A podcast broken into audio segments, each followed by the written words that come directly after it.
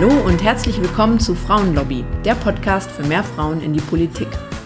Dieser Podcast ist für alle, speziell für alle Frauen, die in Anbetracht unserer Weltlage häufig mal so das Gefühl haben, Mensch, eigentlich ist doch jetzt die Zeit, selber aktiv zu werden, mitzumischen in der Politik.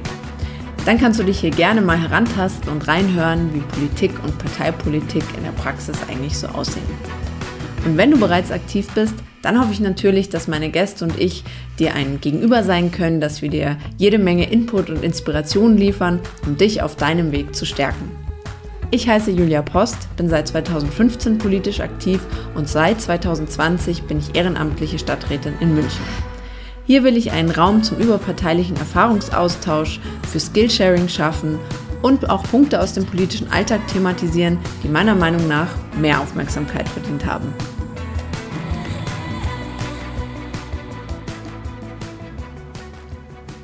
Bevor ich selber Parteimitglied geworden bin, hatte ich durchaus öfters mal so ein Gespräch auch mit Freundinnen, Freunden und Bekannten, wo der Satz fiel, Mensch, eigentlich müsste man doch selber eine Partei gründen, weil es ja oft auch schwer, schwerfällt, sich so wirklich einer Partei vollkommen zu verschreiben. Und ähm, eine Person, die das wirklich auch gemacht hat, ist heute bei mir zu Gast. Herzlich willkommen, Dorothee Vogt. Hallo Julia, danke für die Einladung. Sehr gerne, schön, dass du da bist. Du hast nämlich im Jahr 2016 Demokratie in Bewegung mitgegründet. Warum hast du dich ja keiner bestehenden Partei angeschlossen? Warum hast du genau das in die Tat umgesetzt, was viele vielleicht häufig mal so sagen oder denken und das gemacht? Jetzt würde ich natürlich gerne antworten, dass das super strategisch war, aber wie so oft die Dinge im Leben passieren, ist das nicht der Fall gewesen. Ähm, ich war einfach vorher politisch eher so im, im aktivistischen Bereich engagiert. Ich habe ähm, zum, äh, auch unter anderem bei Change.org gearbeitet und dieses Thema ähm, Politik im Sinne von Parteienpolitik hat mich in der Form einfach bis dahin in meinem Leben äh, nur als äh, Bürgerin interessiert, aber nicht als selber Aktive. Das war einfach eine Rolle, die ich für mich nicht gesehen habe, aber weniger als bewusste Entscheidung, sondern vielleicht ja, wie man manchmal in so Lebenswege rutscht. Und dadurch war auch mein Umfeld sehr stark geprägt ähm, durch eben Aktivistinnen und Aktivisten. Und 2016 ist ja so ein Jahr, was glaube ich vielen von uns in äh, ziemlich auch fast schon traumatischer ja. Erinnerung geblieben ist, weil sich vieles, was sich vielleicht viele Jahre vorher schon angedeutet hat, da ja gezeigt hat, die AfD ist immer in immer mehr Länderparlamente gekommen gekommen. Trump wurde gewählt, der Brexit wurde entschieden. Also es war ja wirklich so ein, ein äh, Jahr des gefühlten Chaos und dass viele Selbstverständlichkeiten einfach aufgelöst wurden, die man vielleicht noch vermeintlich hatte. Und das hat so viel Energie und Schub gegeben in einfach diesem, würde ich sagen, eher sogar Freundeskreis oder Bekanntenkreis in Berlin. Da hat es angefangen ähm, dass wir gesagt haben, Mensch, wir brauchen irgendwie für diesen ganzen Frust, der sich darin vielleicht auch äußert in der Bevölkerung und viel von diesem Frust empfinden wir ja auch selber. Wir wollen das sozusagen in eine kreative ähm, Kraft und in einen positiven Vorschlag umwenden. Und aus dieser sozusagen aktivistischen Prägung heraus war es dann irgendwie logisch, selber was zu machen. Ich würde auch nach wie vor sagen, dass das total gut ist und war und finde auch immer toll, wenn jetzt auch noch weitere Initiativen sich gründen. Aber äh, ich würde niemals sagen, das ist der Königsweg, sondern ich würde halt immer sagen, beides muss passieren. Also es müssen natürlich engagierte Menschen in die etablierten Parteien gehen und sich dort einbringen. Und für andere Menschen und andere Typen mit anderen Talenten ist eben vielleicht eher so dieses, dieser Gründerspirit, dieses Neues Wagen gemacht und ähm, Hauptsache, ja, man macht was und bringt was voran. Und für uns hatte sich, hat sich das damals einfach ergeben und eben auch, es gab einfach Momentum für diese Idee. Es gab dann relativ schnell viele Menschen aus dem Netzwerk, die sich da angeschlossen haben. Und dann hat sich das so ein Stück weit verselbstständigt und hat eben für eine gewisse Zeit lang so ein großes Potenzial ähm, gehabt. Und äh, deswegen habe ich mich dazu entschieden. Und dann steckte ich sozusagen mittendrin und habe dann einige Jahre da auch sehr viel Zeit drauf verwendet. Und ähm, nimm uns mal mit, wie sieht es eigentlich ganz konkret aus? Also das klingt so salopp, ja, man hat eine Partei gegründet. Was heißt es wirklich im täglichen Tun? Was, was muss man da auch rechtlich sozusagen erfüllen? Ja, also äh, das wussten wir natürlich auch alles nicht und das ist aber schon auch, würde ich sagen, echt interessant, ähm, was ist da, wie schnell man sich das letztlich auch aneignen kann. Und äh, man, ich muss auch sagen, wir haben damals zum Beispiel total viel aufgebaut auf dem, auf dem tollen Wissensmanagement, was die Piraten äh, gemacht haben aus ihrer Gründung heraus. Äh, die haben ja so eine Art ähm, äh, äh Online-Wissensmanagement-System aufgesetzt, wo man ganz, ganz viel nachlesen konnte. Dann äh, hatten wir eine Rechtsanwältin, die auf Parteienrecht spezialisiert ist, die uns beraten hat. Und ähm, ja, das fand ich irgendwie auch total schön, weil auch die Piraten könnte man ja äh, zumindest ähm, aus vieler Personenperspektive auch als gescheiterte Partei, aber auch als sehr vielversprechende Initiative ähm, bezeichnen. Und dass man eben sieht, dass auch solche Dinge, die vielleicht nicht am Ende super erfolgreich in der Bevölkerung sich breit ähm, etabliert haben, so eine Art Humus schaffen, ja, also wie so ein Komposthaufen, auf den ganz viele tolle Ideen draufkommen. Und auch wenn die vielleicht nicht in ihrer Gänze zünden, entsteht irgendwie so ein Nährboden, auf dem dann neue Initiativen weiter entstehen. Und ähm, also ich hoffe ja auch, dass wir mit Demokratie in Bewegung so einen Beitrag geleistet haben. Und damals eben haben wir sozusagen, was das angeht, auch auf dem Humus, den die Piratenpartei geschaffen hatte, aufgebaut. Und äh, das heißt, äh, es ist so ein bisschen auch wie bei einer Vereinsgründung auch, ja, man muss so bestimmte formale Vorgaben erfüllen, das kann man alles recherchieren im Internet ähm, und dann muss man äh, das eben äh, formal vorbereiten und dann gibt es so bestimmte Protokolle, die angefertigt werden müssen darüber und dann muss man das anzeigen beim Bundestag und dann wird geprüft, ob man diese Unterlagen alle beieinander hat. Äh, man muss bestimmte rechtliche Vorgaben erfüllen, wie zum Beispiel halt so ein Vorstand ähm, einsetzen und solche Geschichten. Ne? Und das ist zum Beispiel was, was uns dann auch total direkt er kalt erwischt hat, weil wir haben ja diese Partei eigentlich gegründet weniger aus so einem programmatischen ähm, äh, Ansatz heraus, das zwar auch, aber für das, was wir programmatisch spannend fanden, gab es auch viele Parteien jetzt im Sinne von bei der SPD zum Teil Themen, bei den Grünen, bei den Linken. Aber äh, wir haben eben gesagt, die Strukturpartei, die mhm. Organisationsstrukturpartei ist so ein großes Problem. Was wir jetzt ja heute auch wieder diskutieren mit sowas wie Lobbyregister. Wer kommt in den Parteien hoch? Wer ist da erfolgreich? Wer nicht? Ähm, wie werden Entscheidungen getroffen? Wie setzen sich dort Menschen durch? Ja, wie funktioniert funktioniert Macht. Und da das war ja das, wo, wo wir so dachten, Mensch, das ist eigentlich spannend, mal zu gucken. Und das ist natürlich auch einfacher, wenn man ein Startup eine neue Geschichte aufsetzt, einfach mal Strukturen anders zu denken, als ähm, jetzt in so einem Koloss, der seit Jahrzehnten auf eine gewisse Art und Weise funktioniert. Und dann hatten wir auch ganz viele Ideen, die wir auch zum Teil umgesetzt haben im Sinne von so flache Hierarchien, mehr in so Rollen arbeiten, haben mit so Organisationsmodellen experimentiert. Und dann kommt aber sozusagen so eine juristische Perspektive rein und dann kriegst du zum Beispiel Hierarchie schon gleich reingeknallt, so ein Stück weit, weil, weil so du einfach gewisse Vorgaben erfüllen musst. Genau. genau. Und dann hast du einen Vorstand und dann haben alle auch gleich das Gefühl, ah, okay, das sind unsere Chefs. Und dann hast du bestimmte kulturelle Dynamiken ganz schnell drin, die du vielleicht eigentlich gar nicht willst, ähm, was uns dann später auch noch sehr beschäftigt hat. Aber das war halt auch super spannend. Ne? Oder dann äh, hatten wir auch noch so eine Idee, dass wir gesagt haben, wir machen so einen äh, äh, Modell, dass äh, Menschen, die, dass wir hatten so ein Bewegerinnenmodell, wir haben gesagt, viele Menschen wollen eigentlich gar nicht mehr unbedingt Mitglied in einer Partei werden, weil ihnen das zu verbindlich ist. Und wie du schon sagtest, es ist gar nicht so einfach, eine Partei zu finden, ähm, die alle eigenen Themen und Ansprüche ansetzt, aber vielleicht zu bestimmten Themen möchte man punktuell mal mitarbeiten. Und da haben wir das sogenannte Bewegerinnenmodell entwickelt, wo man sich ähm, wie eigentlich so ein Fördermitglied beim Verein auch oder so registrieren konnte und dann punktuell mitmachen konnte. Und die Idee war, dieses Mitmachen zu knüpfen an ähm, so eine 1-Euro-Spende, mhm. so mindestens oder mehr. Und das war eigentlich so die Idee, dass wir daraus ein Finanzierungsmodell machen. Und das, ich kriege das jetzt nicht mehr ganz genau zusammen, äh, was die Gründe waren, aber das ging dann zum Beispiel aufgrund der Parteienfinanzierung, äh, gesetzlichen Vorgaben gar nicht. Das heißt, wir konnten dieses Finanzierungsmodell, was wir uns smart überlegt hatten, dann aus ähm, juristischen Gründen gar nicht umsetzen. Und solche Sachen sind dann eigentlich andauernd passiert, ne? dass man so merkt, ah, okay, ähm, das kann man im Moment gar nicht so machen. Und andere Sachen kann man aber natürlich sofort machen.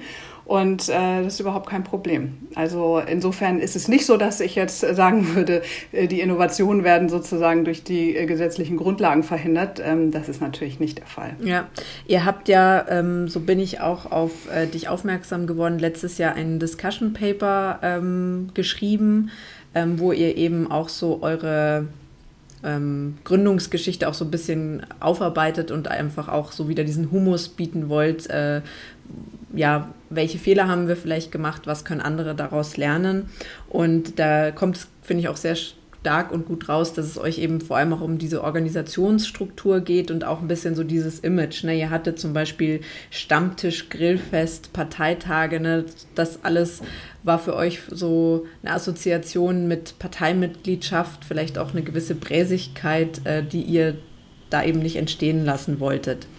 Ähm, was hat dich am meisten überrascht? Ähm, ich weiß nicht, warst du dann, du warst Mitglied im Vorstand oder warst du Vorsitzende? Was, was war dann konkret deine Rolle nach der Gründung?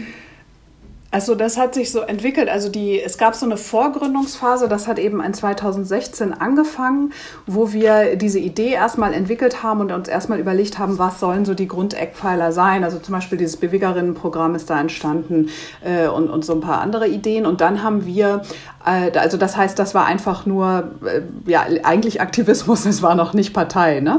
Und dann haben, da waren wir vielleicht eine Gruppe von 20, 30 Menschen und ich bin da auch bei weitem nicht äh, die irgendwie irgendwie engagierteste gewesen, würde ich sagen, sondern da gab es eine ganze wirklich Truppe an super Leuten, die da ähm, echt Gas gegeben haben für eine gewisse Zeit und äh, das vorbereitet haben. Zum Beispiel eben auch, was wir gerade besprochen haben, diese ganzen Formalia rausfinden, wie geht das überhaupt, was macht man, was braucht man. Und vor allen Dingen haben wir parallel dazu eine Online-Petition gestartet und haben gesagt, wir testen mal diese Idee für diese Partei, haben die so in Grundzügen skizziert und wenn wir 100.000 Klicks kriegen, also äh, Unterschriften auf diese Online-Petition, dann haben wir so, das war so unsere Benchmark, unser Meilenstein, um zu sagen, dann haben wir das Gefühl, das interessiert genug Leute, da ist genug Potenzial dahinter, um das auch wirklich durchzuziehen und zu machen.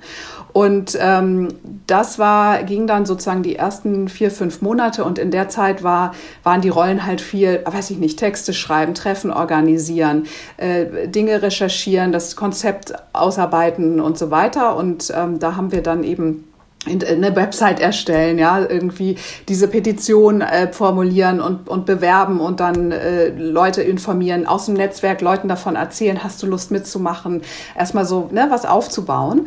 Und dann haben wir, ich meine, im April dann eben 2017 mit den ersten 60 Leuten, die sich gemeldet hatten, dass sie nicht nur diese Petition unterschreiben sollen, wollen, sondern auch richtig mitgründen wollen, haben wir dann eben in Berlin gegründet.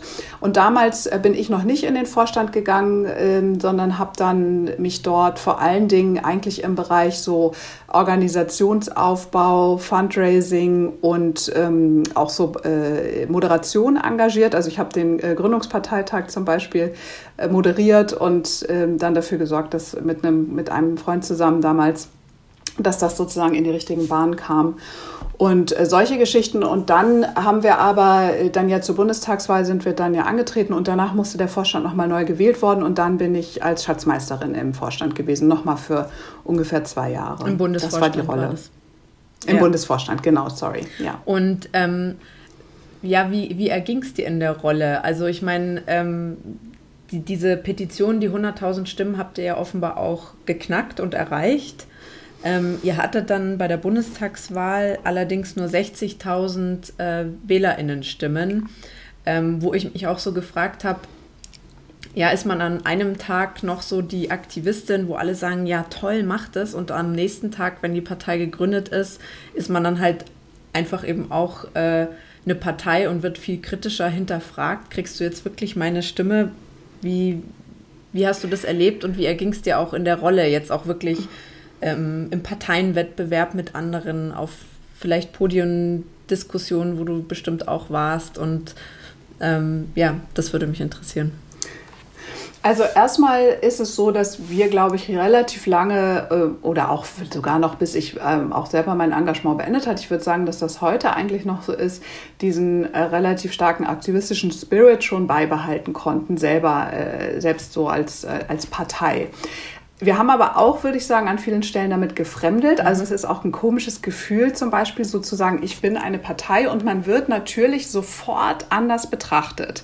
Also äh, von außen. Ob, äh, das äh, haben wir auf jeden Fall so erlebt, dass du, dass sofort so eine Art ähm, Misstrauen zum Beispiel da ist. Also gerade so im aktivistischen Kontext, ne, dass Leute denken, okay, da geht es jetzt wahrscheinlich irgendwie um Macht, ja. Und ich meine, wir hatten ja nun wirklich gar keine Macht, aber, aber sofort wird das vermutet zum mhm. Beispiel. Ne? Und äh, dann ähm, ist es auch so, dass das aus den etablierten Parteien, zumindest so bei einigen der jüngeren Engagierten, dann auch als natürlich äh, großes, die Stellen, die uns jetzt in Frage wahrgenommen wird. Das heißt, wir sind da auch zum Teil ganz schön angegangen worden ähm, auch gerade so aus unserem Umfeld heraus, wo auch eben politisch Aktive dabei sind, die sich in etablierten Parteien engagieren, die das irgendwie nicht ertragen konnten, dass sie da äh, vielleicht ein Stück weit auch in Frage gestellt werden, obwohl das zum Beispiel nie unser Ansatz war, so Parteienbashing. Das war überhaupt nicht unser Interesse, ja, sondern unser Interesse war einfach, diesem ja, Feld sozusagen nochmal eine Farbe, ein, ein, ein Ausprobieren, etwas Neues hinzufügen.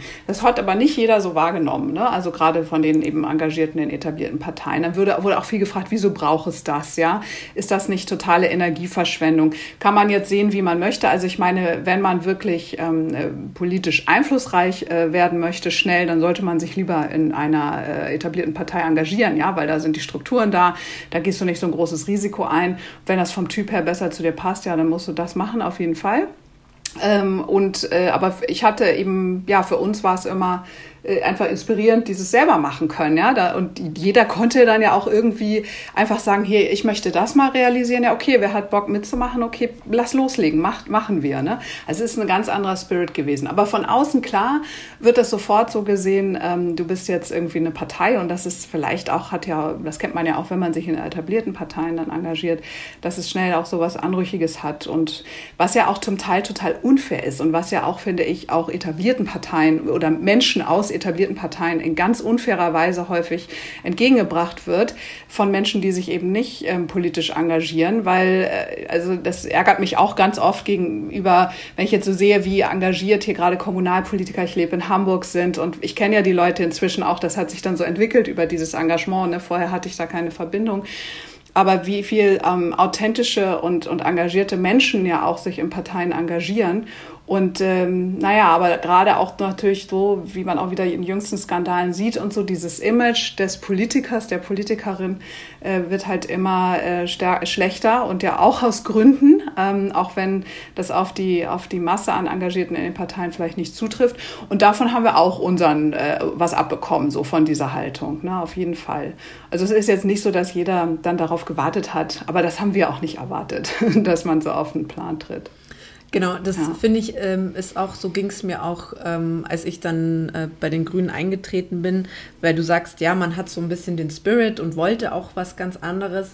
Ähm, die politische Wahrnehmung von den eigenen Handlungen ist aber oft eine ganz andere als die, die man ähm, selber drin gespürt oder gesehen hat. Ähm, also das höre ich auch ganz stark bei dem raus, was du sagst. Ne? Das ist dann gleich ein Angriff oder äh, wir brauchen die Ergänzung. Ja. Und das äh, finde ich das war bei mir auch ein ganz großes Lernen. Ähm, ich meine vielleicht etwas so und so, aber die politische Bedeutung, auch wie das dann vielleicht in den Medien ähm, rezipiert wird, finde ich, ist ähm, ja ist oft eine ganz andere und das lernt man dann auch mit der Zeit, dass man dann weiß, okay, wenn ich das mache, dann wird das politisch so oder so gedeutet. Das finde ich ganz spannend, was du sagst.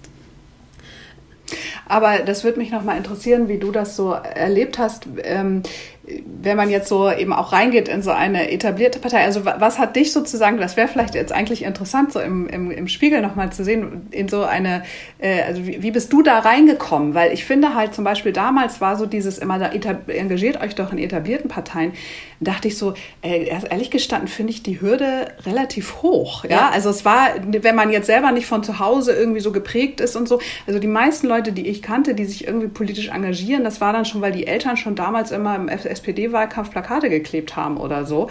Ähm, das war bei mir nicht der Fall. Das ist nicht mein Background. Und für mich wäre das, äh, also fände ich mal interessant, sozusagen, wie war denn dein Weg zum politischen Engagement bei den Grünen? Ja, ähm, sage ich gerne was dazu. Das ist für mich übrigens auch eine Motivation, warum ich den Podcast mache, weil ich selber ähm, habe Politik studiert, war damals ähm, auch noch Studentin und ehrlich gesagt, ich wusste selber überhaupt nicht, ja, wie sieht es denn jetzt eigentlich konkret aus? Wie, wie kann man da mitmachen? Und dieses Misstrauen, das du beschreibst, hatte ich auch. In was für einen Club trete ich da jetzt sozusagen ein?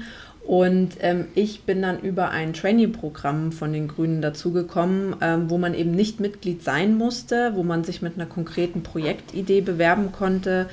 Ähm, und da wurde ich dann eben auch angenommen äh, mit, mit einem Projekt zur Vermeidung von Einwegbechern, wo man dann ähm, verschiedene Workshops hatte, ähm, eine Mentorin zur Seite gestellt bekommen hat und ähm, das war für mich einfach mal so ein Reinschnuppern können. Und im Zuge dessen bin ich dann im, im Lauf der Zeit auch Mitglied geworden. Und das war für mich aber voll gut, weil man sich den Laden erstmal angucken konnte, sozusagen, und auch ja viel mehr begreifen konnte, was geht hier eigentlich vor sich. Also ich finde es eben, was du beschrieben hast, diese Außen- und die Innenansicht, ähm, das, das ist so ein großer Unterschied. Und ich glaube, ähm, das würde unserer Demokratie so gut tun, wenn es mehr solche Schnuppermöglichkeiten äh, gebe und einfach viele Menschen das mal erleben können, was heißt überhaupt politisches Engagement. Also für die allermeisten heißt es eben wirklich ja. ähm, am Partei, am Wahlprogramm mitarbeiten, in ähm, Sitzungen, Flyer verteilen. Ne? Also das ist überhaupt äh, für einen minimalen Anteil der, der Gruppe wirklich, dass es da dann wirklich auch um Macht und Einfluss äh, geht und vielleicht auch Ämter mhm. und Mandate. Aber der ganz, ganz große Teil ähm, und so fangen ja alle an, ist eben diese intrinsische Motivation, ich möchte was verändern. Und was man wirklich macht, ist eben Basisarbeit in, im, im äh, wahrsten Sinne des Wortes, was du auch beschreibst. Ne? Also Organisationsstrukturen aufbauen etc. pp. Und das finde ich ähm, auch bei uns in München jetzt zum Beispiel, wir sind hier als Grüne ja extrem ähm, gewachsen in den letzten zwei, drei Jahren. Und da habe ich auch einen ganz anderen Blick dafür bekommen, ja, wie sehr solche Organisationen, ob das jetzt Partei oder NGOs sind, eigentlich so ein Organisationsapparat auch brauchen. Und selbst wenn der schon besteht, was das auch für eine Herausforderung ist, dieses, diesen Wachstum zu gestalten. Und jetzt sind wir gerade in eine neue Parteizentrale umgezogen. Ne? Das braucht, das kostet alles Ressourcen an Zeit und Mitarbeitende. Ähm ja, und dann tendiert man schnell dazu, halt auf alte Muster zurückzugreifen. Ne? Und dann hat man dann meistens ja auch alte Hasen dabei, die haben dann da sowas auch irgendwie schon mal gemacht und dann haben die so einen kleinen Vorsprung, weil die vielleicht, und, und dann wird es irgendwann schwer, die Dinge anders zu machen als gewohnt. So, ne? Und äh, dann hast du natürlich, das denke ich auch mal bei Parteien, du hast halt eine unglaublich bunte Mischung an Menschen. Das hattest du ja auch eingangs gesagt. Es gibt nicht die Partei, wo man alle Dinge super findet, nee. ja. Und dann bist du aber auf einmal irgendwie Julia von den Grünen und wirst ja auch zum Beispiel draußen in der Öffentlichkeit für alles verhaftet, was wofür die Grünen so stehen, ne? Und das ist ja auch finde ich total krass. Also man man macht sich ja angreifbar mit, ja. mit so politischem Engagement, wo man sich auch sichtbar macht. Also sowohl du in einer etablierten Partei als auch ich habe das total stark erlebt. Das ist mir auch, ich hatte vorher in meinem Leben, glaube ich, nie so eine Rolle und das, man muss das sagen, das ist ja klein gewesen, ja. Das ist ja nicht so, dass ich da jetzt irgendwie auf einmal oder niemand von uns, also ich sowieso nicht in meiner Rolle damals dort, aber auch die anderen, die mehr so diese Außenministerrolle hatten, jetzt in 20.000 Interviews waren oder auf Twitter irgendwie durch die Decke gegangen sind oder was auch immer da.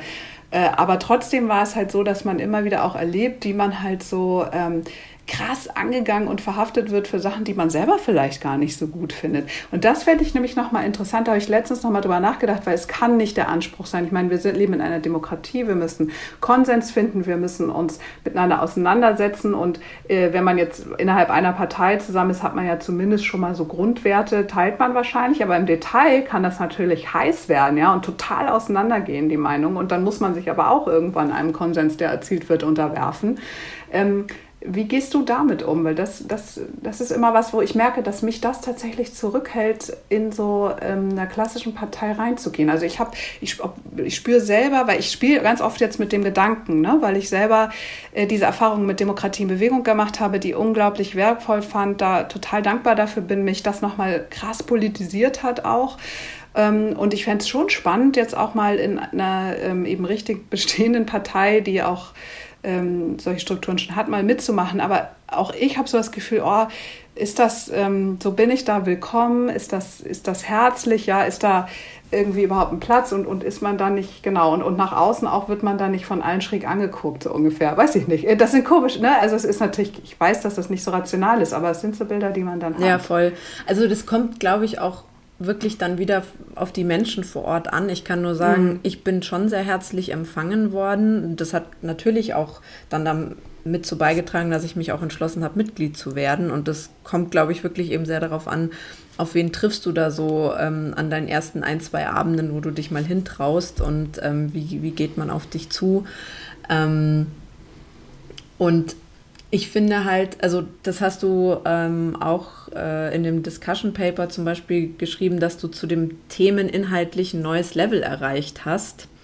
Ähm, und ich finde, man setzt sich ja dann ganz plötzlich mit Themen auch mal ganz anders auseinander und hat nicht nur so, ah, ich habe mal zwei Artikel gelesen und dann sehe ich eine Entscheidung von jemandem und regt mich auf und denke mir, also sind die total äh, bescheuert, was, was haben die sich denn dabei gedacht, sondern ich rede mit vielen verschiedenen Personen mit einem anderen Wissensstand, ähm, setze ich mich dezidiert auseinander und entwickle auch ein anderes Verständnis zu den Themen. Ähm, und ja, natürlich fallen auch mal Abstimmungen so aus, wie, wie sie jetzt nicht nach meinem Gusto sind, sozusagen. Mm, aber ich habe es auch umgekehrt erlebt, dass halt Kolleginnen und Kollegen von mir eine Abstimmung zum Beispiel gegen mich verloren haben und die müssen dann diese Mehrheit auch mittragen. Und das ist halt Demokratie ein Kompromiss. Also ich finde, das ist auch immer ein bisschen so, mm, ich vergleiche das gerne auch mit der eigenen Familie. Ähm, jeder musste auch mal so ein bisschen auf seine Kosten kommen. Der eine geht gern ins Kino, der andere geht gern wandern. Und ich finde, da geht es ja auch darum, dass man gutes Miteinander findet und sagt, hey, wir gucken mal einen Film und mal gehen wir raus in die Natur. Ähm, und ich finde, ja, ich finde, das muss man irgendwie einfach akzeptieren, dass das äh, ein Wesenskern unserer Demokratie ist. Total, aber weißt du, was mich doch sehr beschäftigt und noch zunimmt in den letzten vier Jahren, ist, dass halt diese Fähigkeit ja doch äh, zunehmend verloren geht, hat man, habe ich den Eindruck. Also wenn du dir anguckst, wie in öffentlichen Debatten, also das, was jetzt immer so unter Polarisierung ja. und so weiter besprochen wird, ähm, äh, das hat diese Konsensfähigkeit zu entwickeln, das ist zum Beispiel was, oder auch eben die Fähigkeit, dass, dass Dinge zu akzeptieren, auch wenn sie noch nicht hundertprozentig meinem Ideal entsprechen, ähm, mehr sozusagen in der Gemeinschaft dann zu denken und mich dann nicht auch immer sofort als Verliererin zu fühlen, nur weil ich zum Beispiel mal eine Abstimmung oder ein Thema verloren habe, nicht dann sofort in den Frust, in die Wut, in die Ablehnung zu gehen. Diese Kompetenz, das habe ich mich ähm, wirklich viel gefragt, weil das hat auch uns innerhalb von Demokratie in Bewegung nachher total zerhauen.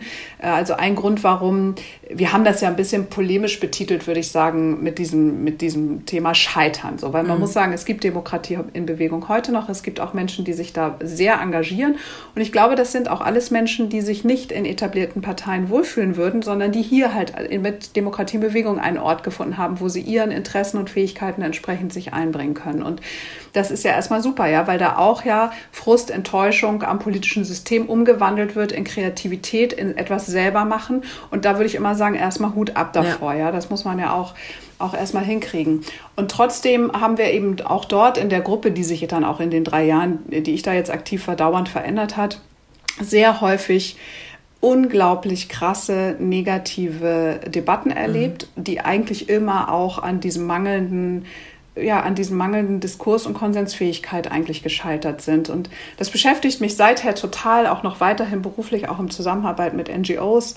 Ähm, wie kriegen wir das sozusagen wieder gestärkt? Oder ich weiß immer gar nicht, war das früher besser? Keine Ahnung. Aber wie krieg, kriegt man das gestärkt? Und für mich zum Beispiel war halt dieses Engagement bei Demokratienbewegung ich da, da total wesentlich, weil ich halt gelernt habe, eben nicht mehr so von oben herab, von außen zu urteilen, mhm. so äh, zu sagen, so ist, so einfach ist das. Ja, du, du, wenn du es selber machst, erst dann merkst du ja, dass es eben nicht so einfach ist. Und dann bist du auch bereit, finde ich, eher bereit, ähm, dich eben auf Kompromisse zum Beispiel einzulassen, aber auch für deine Themen zu kämpfen. Ne? Absolut. Ne? Ähm, Und, also ja. du kennst vielleicht auch diese Studie, die ist jetzt knapp zwei Jahre alt, die andere Teilung Deutschlands von More and Common, wo das ja auch sehr stark rauskommt, eben was du ansprichst dass diese Diskursfähigkeit und auch so eine Kompromissfähigkeit verloren geht. Und da finde ich es aber interessant, ähm, dass da ja rauskam, dass man das eigentlich so im persönlichen ähm, Bekanntenkreis, familiären Umfeld, dass das ja da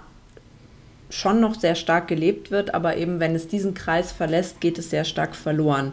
Und ähm, was ich zum Beispiel bei dir in dem Discussion Paper auch gelesen habe, äh, du hast gesagt, ähm, für mich persönlich war darüber hinaus das Lernen darüber am wichtigsten, wie unter Menschen Vertrauen entsteht oder eben auch nicht. Und ich glaube, das ist eigentlich so der Schlüssel. Da wäre auch so meine Frage, wo hast du erlebt, entsteht dieses Vertrauen?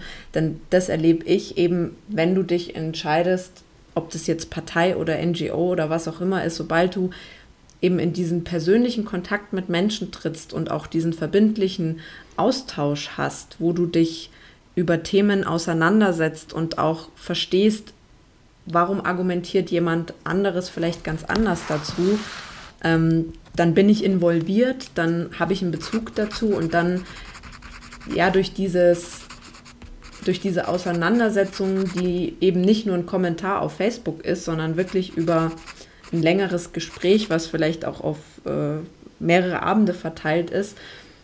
Ich glaube, dadurch entsteht eben so eine Involviertheit und Vertrauen und damit auch eine Kompromissfähigkeit. Was, was würdest du sagen, was hast du für Erfahrungen gemacht? Also für mich ganz persönlich hatte ich das Gefühl, dass es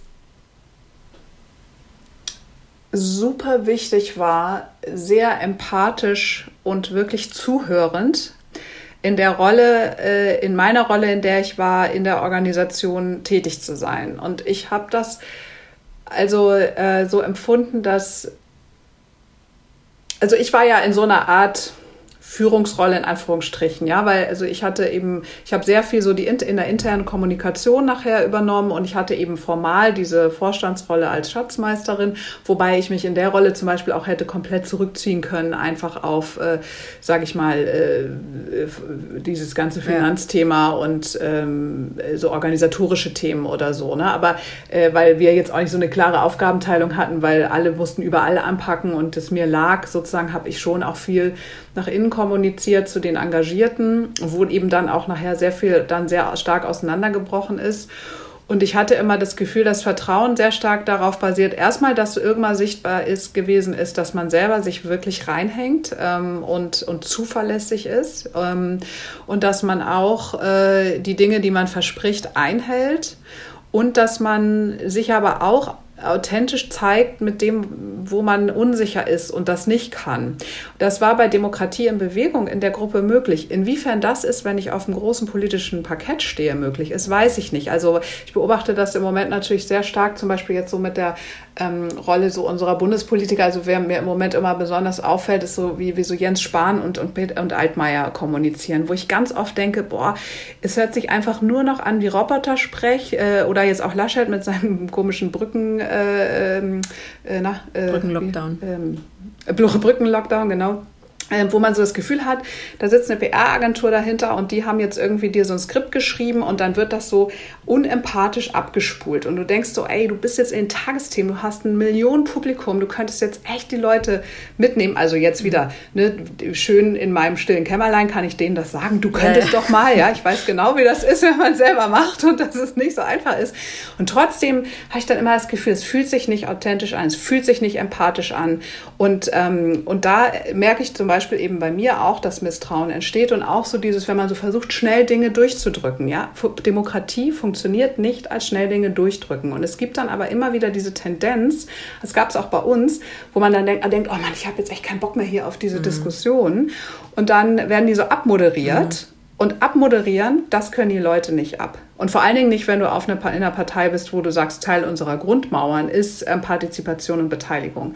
Das heißt, also für uns hätte er, würde ich sagen, ähm, wir haben das ja in Teilen hinbekommen und in Teilen eben auch nicht. Äh, es, wir hätten noch mehr ähm, uns überlegen müssen, wie organisieren wir diese Beteiligung, diese Mitspracherechte um, und bleiben aber gleichzeitig ähm, effizient, weil das ist immer, das geht natürlich nicht und vor allen Dingen, was halt, wenn du es nicht strukturierst, irgendwie moderierst, dann passiert es nachher so, dass einige wenige dann immer so einen Diskurs übernehmen, ja. das mit ihrer zerstörerischen Kraft, das haben wir auch ganz oft erlebt, ja, dann sprengen und dann, äh, weiß nicht, 100 Engagierte, die eigentlich Bock haben, konstruktiv mitzuarbeiten, dann sagen, okay, nee, da habe ich keine Lust drauf, da gehe ich jetzt wieder raus. Ne? Und ähm, also da, äh, da haben wir, würde ich sagen, auch viel coole Sachen gemacht, so mit irgendwie und so abgeguckt, wie man so Moderationstechniken anwenden kann und so weiter. Ähm, und äh, da, das, da muss man, glaube ich, aber noch, wenn man jetzt Gruppen, äh, in Gruppen solche Dynamikprozesse ähm, hinkriegen möchte, noch viel mehr drauf gucken. Aber wirklich auch so die Person, das hängt schon viel an Personen. Ja. Ne? Also zum Beispiel, das haben wir auch total unterschätzt, ja, dass, dass ich immer so dachte, ja, ich, ich will ja hier gar nicht jetzt so, so eine exponierte Rolle zum Beispiel haben, ja. Das, und, und dann auf einmal war man eben doch, äh, und das ging meinen Mitstreitern und Mitstreiterinnen eben zum Teil auch so, die dann solche Rollen hatten im Vorstand oder so, dass man auf einmal alle so eine Erwartungshaltung an einen hatten und, und wir mit DIP halt irgendwie ja da an der Stelle wahrscheinlich auch ein bisschen sehr ähm, zuversichtlich sozusagen dachten, wir könnten solche alten Strukturen aufbrechen. Und was ich halt auch irre fand, ähm, wir, wir sind da ja wirklich mit den besten Absichten reingegangen und es war halt niemand, würde ich sagen, in der Gruppe, der so einen richtig krassen Machtanspruch hatte. Das war irgendwie nicht unser, so vom Typ her, ja. Und das hat dann aber äh, auch dazu geführt, dass es vielleicht manchmal nicht genug, mh, hm, ja, wie soll ich das sagen? Oder ich Führung. weiß gar nicht, ob es nicht genug war. Ich würde, äh, ja, Führung gab, mhm. genau, wobei ich sagen würde, Führung muss nicht unbedingt immer nur mit einem Machteinspruch einhergehen. Das Problem war nur, dass die Gruppe äh, selber dann so äh, einem das so zugesprochen hat, weil, äh, genau, ich glaube, vielleicht sage ich es besser anders. Äh, bei den Menschen gibt es bestimmte Bilder im Kopf, wie Hierarchien funktionieren. Und diese Bilder, ähm, die sind so fest, dass selbst wenn du ihnen anders begegnest, du sehr lange brauchst, um wirklich zu beweisen, dass du es anders meinst. Das heißt, du wirst mit ganz vielen Annahmen in solchen Rollen konfrontiert, wo Misstrauen schon mal gleich mit vorgegeben ist. Also das weiß ich, dass uns das manchmal im, in diesen Vorstandsrollen total betroffen gemacht hat, weil uns so unterstellt wurde, manchmal so bestimmte ähm, komische Interessen zu verfolgen oder irgendwas mhm. äh, heimlich noch machen zu wollen. Und das war überhaupt nicht, äh, wirklich gar nicht der Fall. Und es hat mich dann richtig getroffen, zum Teil auch und die Kollegen auch und die Kolleginnen. Aber ähm, äh, da, da, da waren wir, glaube ich, ein bisschen auch naiv, was das Menschenbild angeht, mit dem auch Menschen, die sich engagieren wollten, zu uns gekommen sind. Und gerade wenn du eine neue Partei gründest, dann kommen natürlich schon auch viele, die wirklich frustriert sind vom bestehenden politischen System. Das heißt, die haben auch viel und die haben gute Gründe, sehr frustriert zu sein, weil sie wahrscheinlich zu denen gehören, die eben nicht zu den Profiteuren der Gesellschaft gehören, die nicht irgendwie, äh, wo es immer alles super toll gelaufen ist und so, ja. Und dann kommst du mit, diesem Leben, mit dieser Lebenserfahrung von regelmäßig ausgeschlossen werden, nicht mitgedacht werden und so weiter gesellschaftlich, kommst du dann natürlich auch auf so ein Parteiensystem und da, das ist erstmal dein Menschenbild und deine Erfahrung, die du mitbringst und so gehst du auf sowas dann auch zu. Und da hatten wir, finde ich, auch eine ganze Menge an äh, wirklich Energie von Menschen, wo ich eigentlich gesagt habe, nee, wir machen ja Demokratie in Bewegung genau auch für diese Menschen und trotzdem müssen eigentlich diese Menschen ja auch erstmal wieder Vertrauen fassen. Und das schaffst du halt nicht von heute auf morgen so. Ne? Das ist halt was, was dann viel mit, mit langer Zusammenarbeit, ja, und eben wirklich viel Zuhören und so, glaube ich, einhergeht. Und das, ich glaube, das unterscheidet sich auch nicht von deiner Arbeit als, als Politikerin in einer ähm, etablierten Partei. Ne? Absolut, ja. Ähm, das, äh, ja, und was, was du auch gesagt hast, dass einfach oft auch eine laute Minderheit dann ähm, solche Diskurse auch in solchen Gruppen ähm, bestimmt. Ähm, du musst es ja irgendwie organisatorisch auch noch handeln können, dass du eben auch mhm. aus so einem Arbeitsgruppentreffen zum Beispiel dann mit einem Ergebnis rauskriegst, weil sonst frustrierst du die 80 Prozent, die eben da ja inhaltlich ähm, engagiert und mitarbeitend äh, sich vorbereitet haben und das auch wollen. Also die, die Mehrheit will ja dann auch, dass man irgendwie einen guten Konsens findet. Ähm, und da muss man ja diese Mehrheit, die Gruppe dann auch äh, davor schützen, dass jetzt so ein Treffen zum Beispiel total gesprengt wird. Und ähm, das, das sind immer wieder Herausforderungen, absolut. Und ich glaube, dass gerade dann eben Personen, denen man vertraut, ähm, die dann so einen Abend vielleicht moderieren, dass man ähm, dass, dass die das dann auch eben leisten können, weil man ihnen vertraut. Und ähm, äh, das finde ich auch nochmal spannend, also dieses, diese Kompetenz der Moderation. Ich finde, das ist doch, also jetzt wahrscheinlich nicht gerade, wenn man, weiß ich jetzt nicht, wie es ist, wenn man hier in Spahn ist, aber, aber so auf der Ebene von Kommunalpolitik gerade oder so, ne? wenn du, äh, dann musst du ja sehr stark eigentlich immer wieder diese moderierende Rolle einnehmen. Und äh, da fand ich das auch interessant, mich wirklich viel mit Methoden zu beschäftigen. Mhm. Also ich habe jetzt auch in den letzten Jahren nochmal verstärkt über eine, über eine andere Rolle halt bei diesem Bürgerrat Demokratie relativ viel mit reinschnuppern können. Das war so ein großes Bürgerbeteiligungsprojekt, ähm, was ähm, ja sehr prominent war und wo so Beteiligungsinstitute diese Gespräche moderiert haben. Und da habe ich, äh, da haben, die benutzen auch viel, was wir damals bei DIP auch schon angefangen haben. Also wie schaffst du es, so eine Runde so zu moderieren, dass auch die Leisen sich trauen, was zu sagen? Zum Beispiel, indem du sagst, bevor jemand ein zweites Mal spricht, müssen äh, wir verständigen uns auf Regeln, bevor jemand ein mhm. zweites Mal spricht, muss jeder in der Runde einmal gesprochen haben oder so. Ja, das geht jetzt nicht, wenn du mit 200 Leuten oder 2000 Leuten im Parteitag sitzt, klar. Aber in, also, also es gibt auch sehr viele super spannende ähm, so Methoden einfach, finde ich, wie man so Moderation gelingen lässt. Und man muss halt immer am Anfang natürlich die Regeln klar setzen, auf die sich dann alle einigen so. Und dann halten sich Leute auch dran. Und dann entsteht auch diese Konsensfähigkeit wieder. Und übrigens, weil du das gerade erwähnt hast, diese Studie, die andere Teilung, More in Common.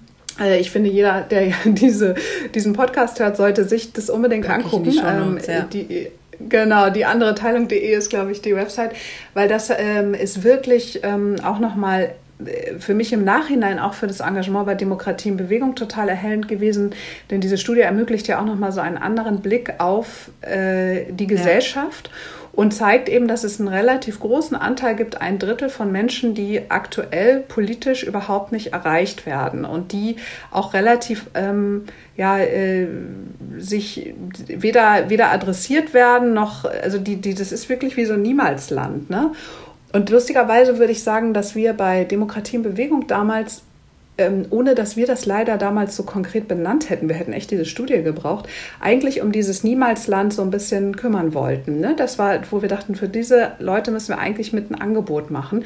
Und ich würde sogar sagen, dass uns das zum Teil gelungen ist, alles im Kleinen. Ja, also ich will jetzt hier überhaupt nicht auf dicke Hose machen, weil ähm, das, wir hatten nachher ich weiß es gar nicht mehr, ein paar hundert Mitglieder und wie du schon sagtest, 60.000 Stimmen ähm, bei der Bundestagswahl. Ich meine, das war jetzt alles nicht riesig, aber äh, eben so meine, mein Erleben mit den Menschen war wirklich so, dass man, dass man eine Engagementmöglichkeit geschaffen hat, eine politische für Menschen, die sonst nicht eben an, in anderen Strukturen sich so viel politisch engagieren würden.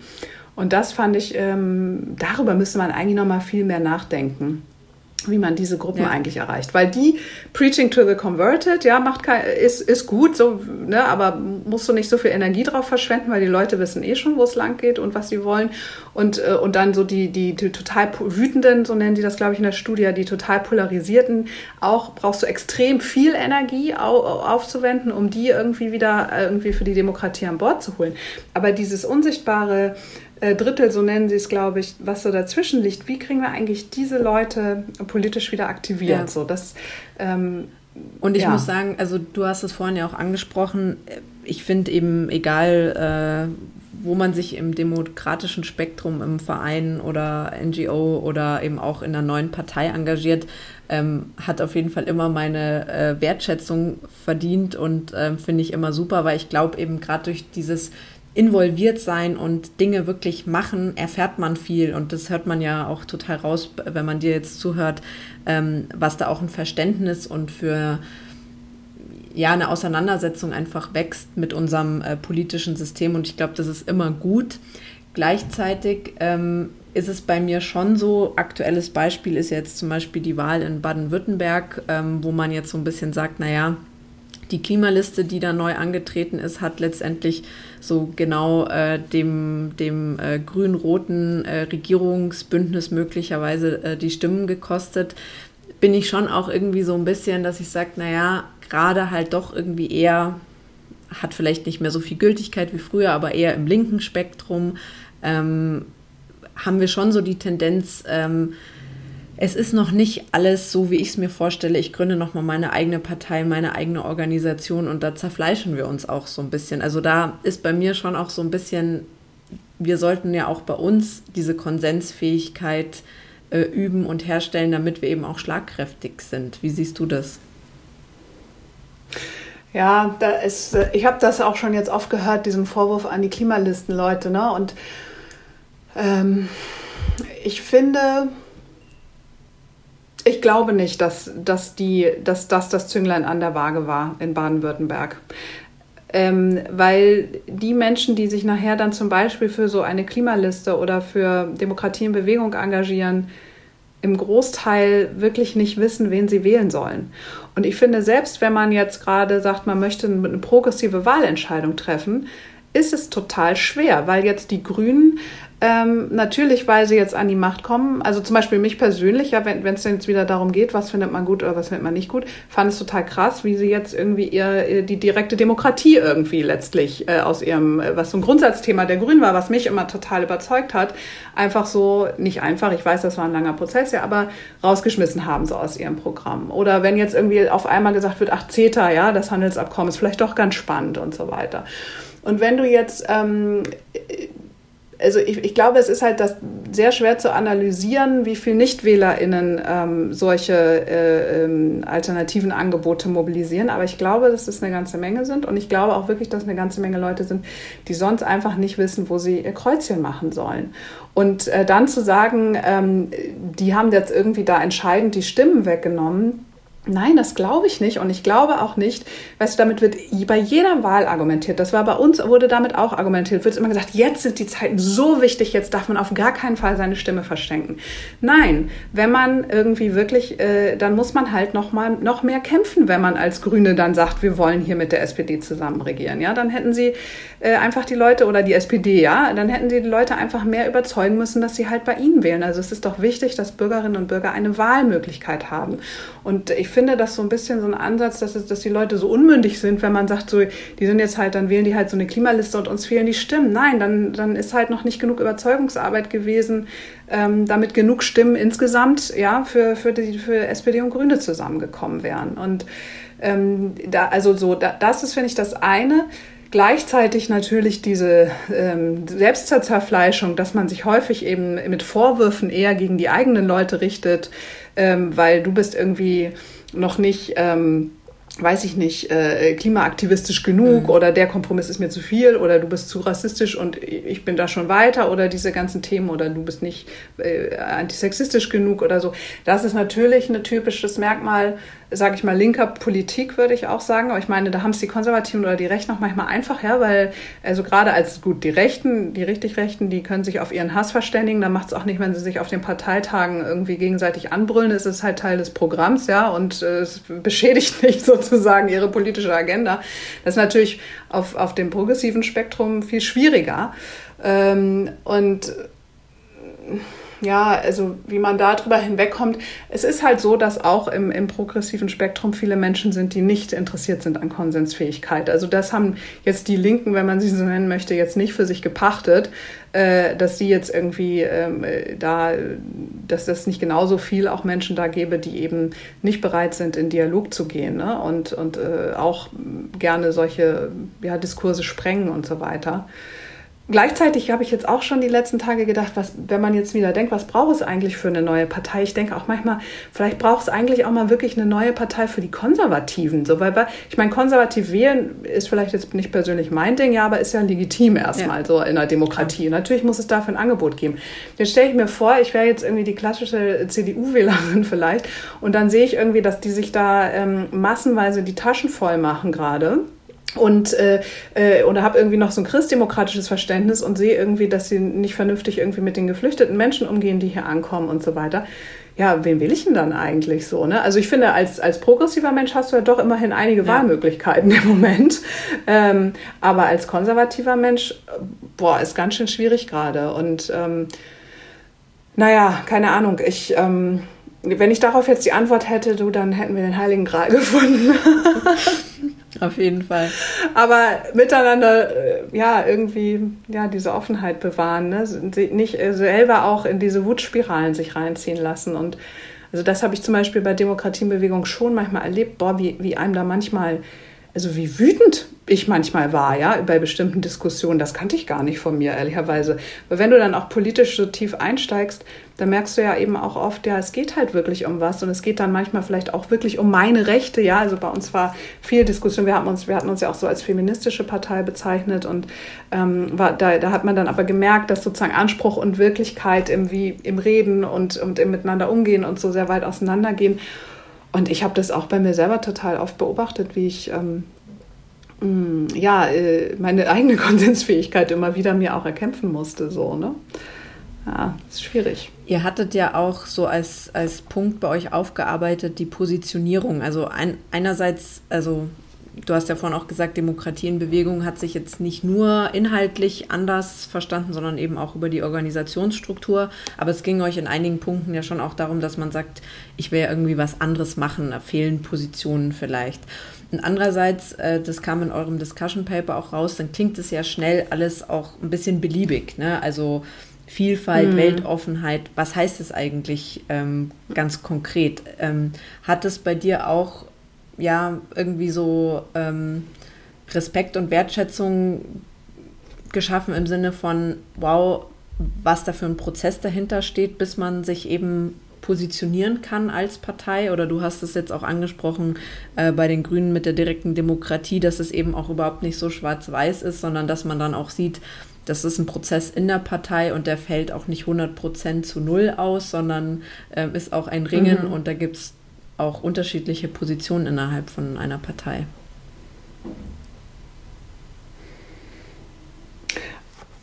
Also ähm, Klar, ich glaube, das wird jetzt so aus unserem Gespräch auch total deutlich. Ne? Wenn man selber macht, dann entwickelt man, glaube ich, mehr ähm, Verständnis dafür, wie solche Dinge entstehen. Ne? Und das macht einen dann kompromissfähiger im, Zwe äh, im Zweifel. Und wenn man gar, gar, das nicht möchte, dann kann man ja auch sich anders engagieren. Das finde ich ja auch nach wie vor. Es muss jetzt ja auch nicht jeder in eine Partei gehen. Ja? Man kann sich auch in den ganzen politischen Bewegungen engagieren, man kann sich vor Ort engagieren, man kann ja total viel machen.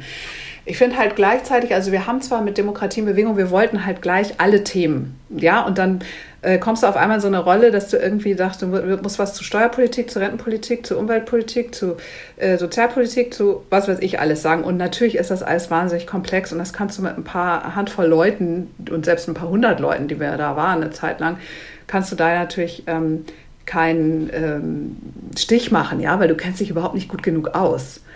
Und gleichzeitig muss ich aber auch sagen, das steht noch gar nicht so in dem Paper, das sind eigentlich so Gedanken, die mir erst in letzter Zeit gekommen sind. Gerade im letzten Jahr, wir waren mit Demokratie in Bewegung damals 2016, 17 echt super früh dran. Ähm, mit Themen, die jetzt gerade in den etablierten Parteien total ziehen. Zum Beispiel jetzt hier bei den Grünen dieses ähm, Vielfaltsstatut, mhm, ja. nennt äh, ihr das, glaube ich, ne? Das finde ich ja super spannend. Ja. Wie kriegt man das jetzt eigentlich mal hin, dass bei uns in der Partei äh, eben wirklich auch Vielfalt repräsentiert wird in der Mitwirkung? Ähm, da haben wir uns damals auch super viel Gedanken drum gemacht und wir hatten so eine Vielfaltsquote mhm. richtig. Mhm. Ne? Also wir haben viel mit so Quoten experimentiert.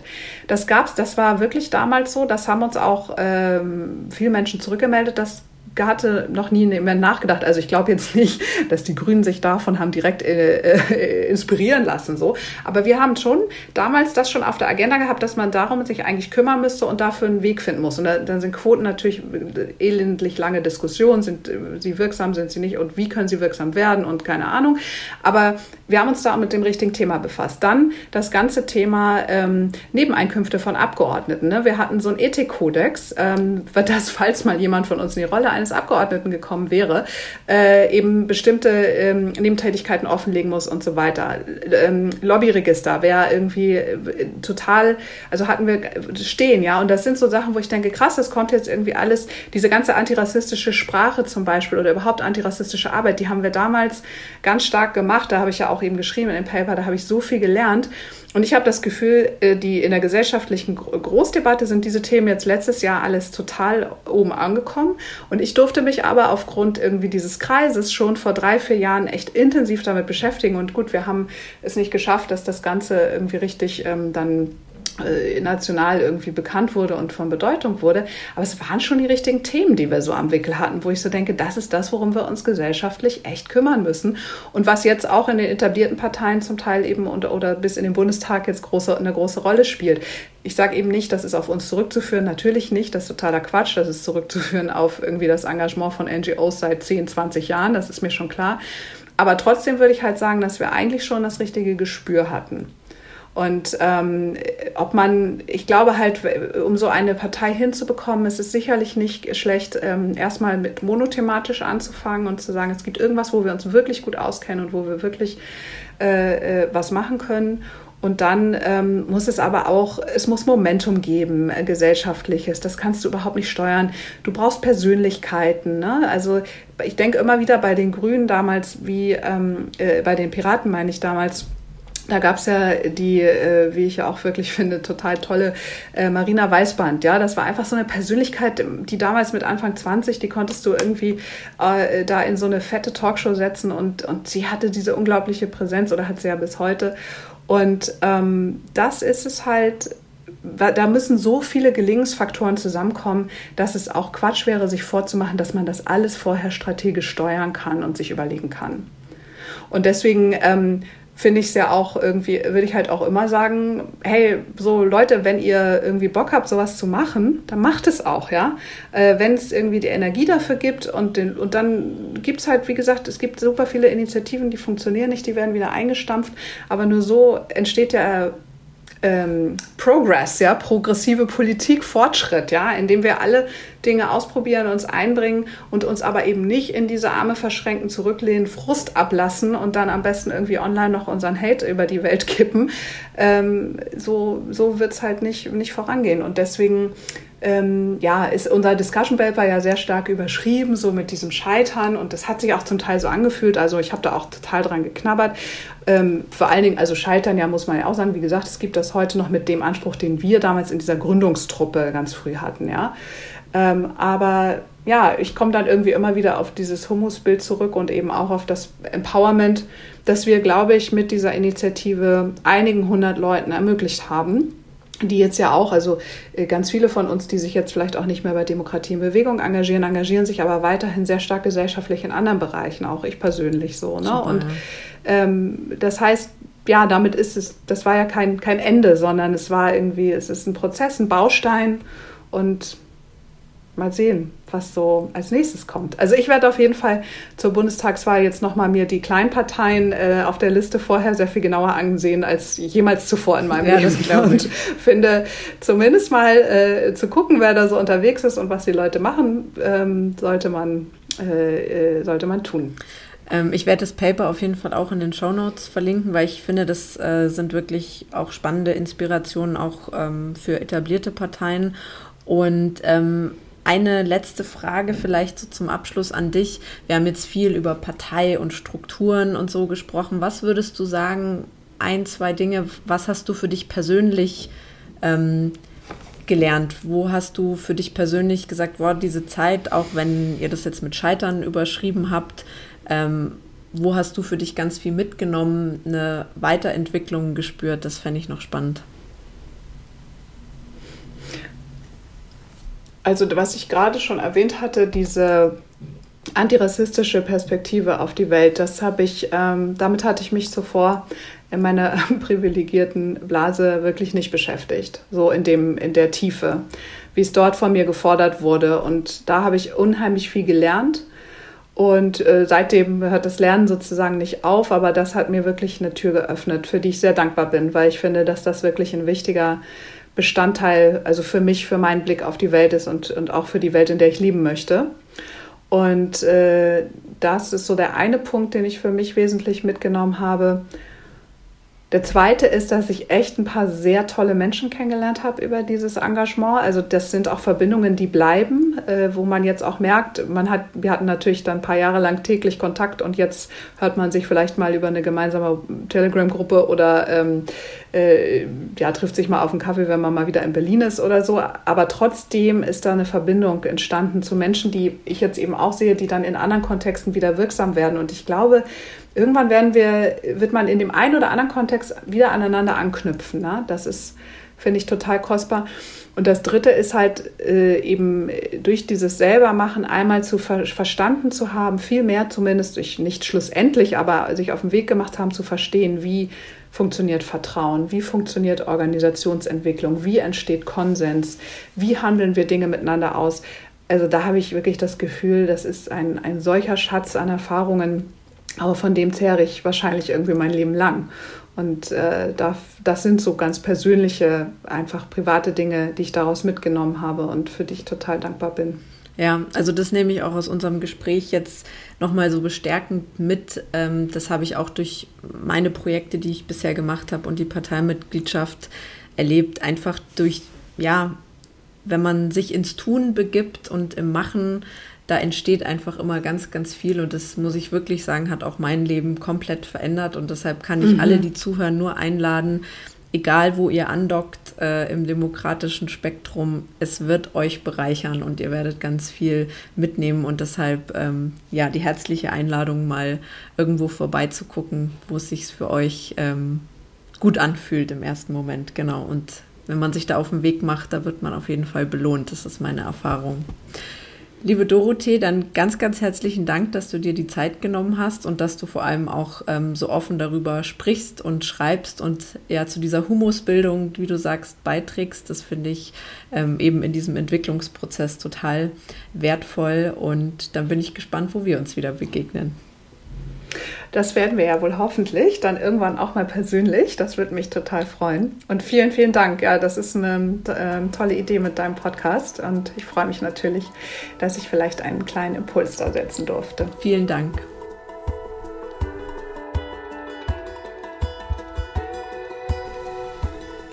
Ganz lieben Dank fürs Zuhören und dein Interesse. Ich hoffe, dass du ganz viel für dich mitnehmen konntest. Sollte das der Fall sein, ich freue mich natürlich über gute Bewertungen und Weiterempfehlungen. Wäre doch schön, wenn noch mehr Menschen Partei ergreifen.